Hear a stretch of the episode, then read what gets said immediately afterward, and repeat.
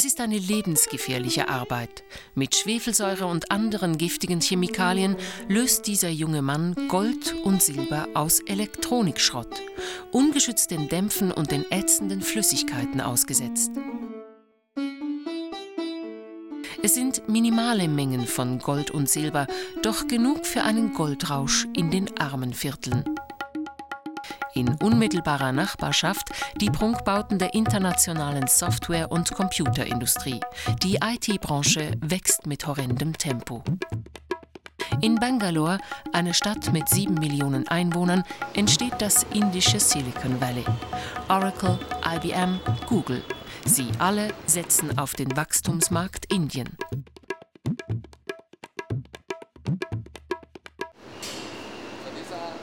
Doch der Boom hat seine Schattenseiten. In den Lagerräumen der Großunternehmen türmt sich der Elektronikschrott. Schweizer Know-how, ein Projekt des Staatssekretariats für Wirtschaft SECO und der EMPA, soll nun helfen, die Berge von Computerschrott abzubauen. Nachhaltig und an die lokalen Verhältnisse angepasst.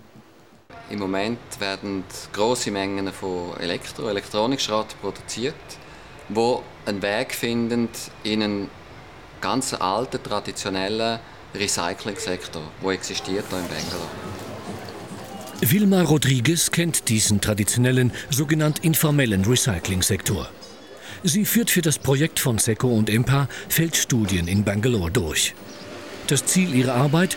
Sie muss mit den Akteuren herausfinden, wo Prozesse ablaufen, die für die Umwelt und die Menschen gefährlich sind. Eine heikle Aufgabe, denn wie diese Goldwäsche arbeiten viele Leute versteckt im rechtsfreien Raum, ohne sich um grundlegendste Vorsichtsmaßnahmen zu kümmern.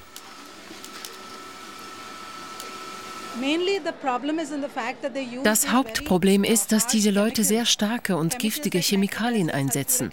Salpetersäure, Schwefelsäure und sie wissen nicht genug über diese Chemikalien. Sie arbeiten auch mit Quecksilber und Cyanid, mit bloßen Händen. Das macht uns große Sorgen. Doch für diese Männer zählt nur eins. Das Gold und Silber, das sie am Abend in den Händen halten. Goldrausch aber auch auf der anderen Seite, der Philips Innovation Campus in Bangalore. Es lockt der schnelle und hohe Gewinn mit hochqualifizierten, billigen Arbeitskräften und vorteilhaften Produktionsbedingungen in einem Land, das ganz auf Wirtschaftswachstum setzt. Rund 5000 Softwareingenieure beschäftigt Philips weltweit. Bereits arbeitet jeder Dritte in Bangalore. Tendenz steigend. Der Holländer Bob Hoekstra ist CEO von Philips Bangalore. Er ist eine der Leaderfiguren in Indiens IT-Branche. Recycling hat einfach nicht erste Priorität für die Leute. Hier geht es in erster Linie um wirtschaftliches Wachstum. Alles andere kommt später. Deshalb ist es wichtig, dass wir, die Firmen, die Initiative ergreifen und sagen, hey, schaut auch auf die negativen Auswirkungen. Wie können wir damit umgehen? Die Software-Riesen müssten eine Vorreiterrolle übernehmen, nicht nur bezüglich Wachstum. Denn mit ihnen wachsen auch die lokalen kleinen Informatikbetriebe und deren E-Schrottberg. Hier setzt das Projekt von SECO und EMPA an. Das Schweizer Know-how soll helfen, die gefährlichen Prozesse zu erkennen und Verbesserungsvorschläge zu erarbeiten. ZECO setzt sich ein für eine nachhaltige wirtschaftliche Entwicklung in Entwicklungsländern. Der Gebrauch von Computern für BI-Business ist zentral für solche Länder. Wir wissen aber alle, dass Computer heute mit Entsorgen sehr viel Probleme verursachen. Deshalb ist es wichtig, dass wir uns auch mit der ganzen Entsorgungsproblematik auseinandersetzen. Die Herausforderung dabei, EMPA-Forscher Rolf Wittmer muss das Labyrinth des indischen Recycling-Systems durchschauen, das völlig anders funktioniert als das schweizerische. Zum Beispiel, wer in Indien E-Schrott besitzt, kann diesen teuer verkaufen die staatliche Firma BL tut dies äußerst innovativ. Dieses Material ist bereit für die Versteigerung. Wir versteigern über das Internet. Es ist kein Papierkrieg mehr, bei dem Käufer Formulare ausfüllen und einschicken müssen. Wir nennen das E-Auctioning, Internetversteigerung. Schrotthändler kaufen die Ware zum Kilopreis. Der Elektronikschrott ist begehrt, weil er unzählige Rohstoffe enthält. Und nicht nur das. Was für die einen Schrott ist, nutzen andere, um Computer zu reparieren oder neu zusammenzubauen. Syed Musamil ist Computertechniker. Das Know-how hat er sich zum größten Teil selbst angeeignet. Er sucht auf dem Markt Bauteile, die noch funktionieren. Hoffentlich.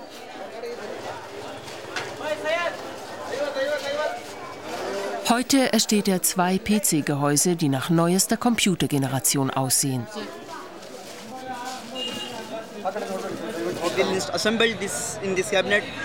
In diesem Gehäuse installieren wir Festplatte, Hauptplatine, Arbeitsspeicher. Alles, was für einen Computer nötig ist. Wir kontrollieren, ob alles richtig funktioniert, schließen einen Bildschirm an und verkaufen das Gerät dann an unsere Kunden.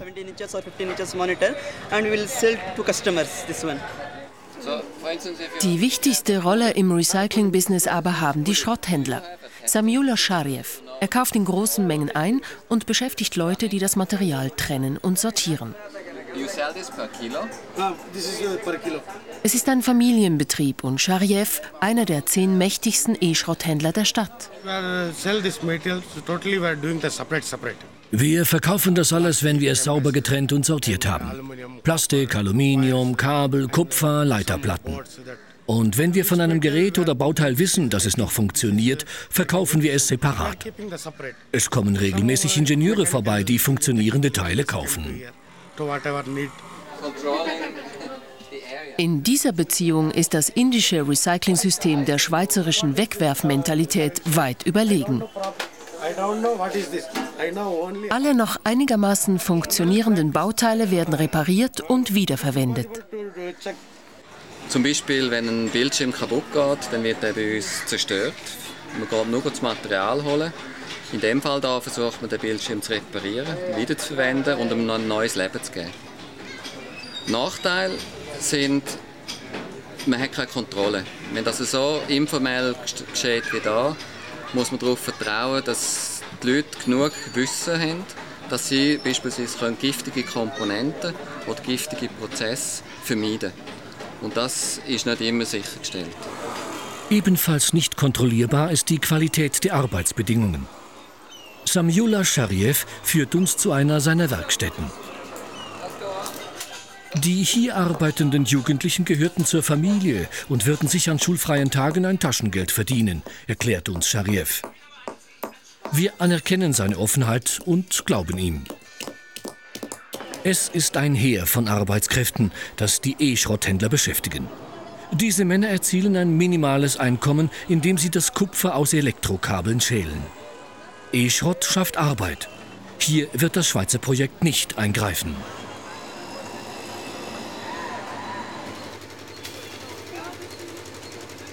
Handlungsbedarf besteht bei anderen Recycling- und Entsorgungsmethoden.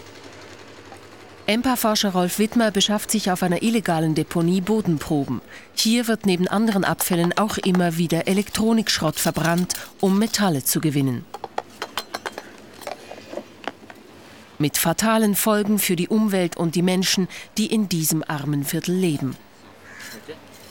Der billigste und einfachste Weg, um zu dem Metall zu kommen, ist die Sachen zu verbrennen, wo Plastik drumherum ist. Bei dem Verbrennen entstehen Dioxin, aber es kommen auch Schwermetalle raus, wenn es zum Beispiel Blei drin hat. Und die finden wir im Boden wieder. Die werden hunderte von Jahren im Boden bleiben. Der Goldrausch in Bangalore. Es ist ein Boom mit vielen Schattenseiten. Wilma Rodriguez und das Schweizer Projektteam helfen mit, für diese Menschen Arbeits- und Lebensbedingungen zu schaffen, die weniger gesundheitsgefährdend sind.